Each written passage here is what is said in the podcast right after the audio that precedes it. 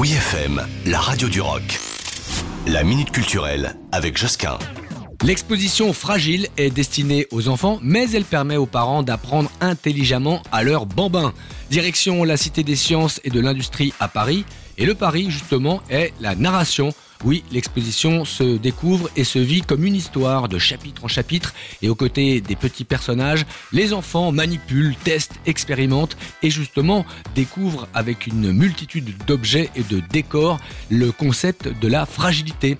Découvrez le petit monde de Windy le ballon, Iggy l'œuf, Folia la feuille de papier, Glitch le savon et Plot la pelote de laine. Coquin et naïf, ils sont comme ça ramenés à la réalité par l'arrivée de Rocky le caillou qui les met en garde. Attention, vous êtes fragile, vous risquez de vous faire mal. Fragile? Eh oui, l'un peut se déchirer, l'une éclater, l'autre glisser ou encore se briser. Mais Ironie du sort, c'est Rocky qui tombe et se casse.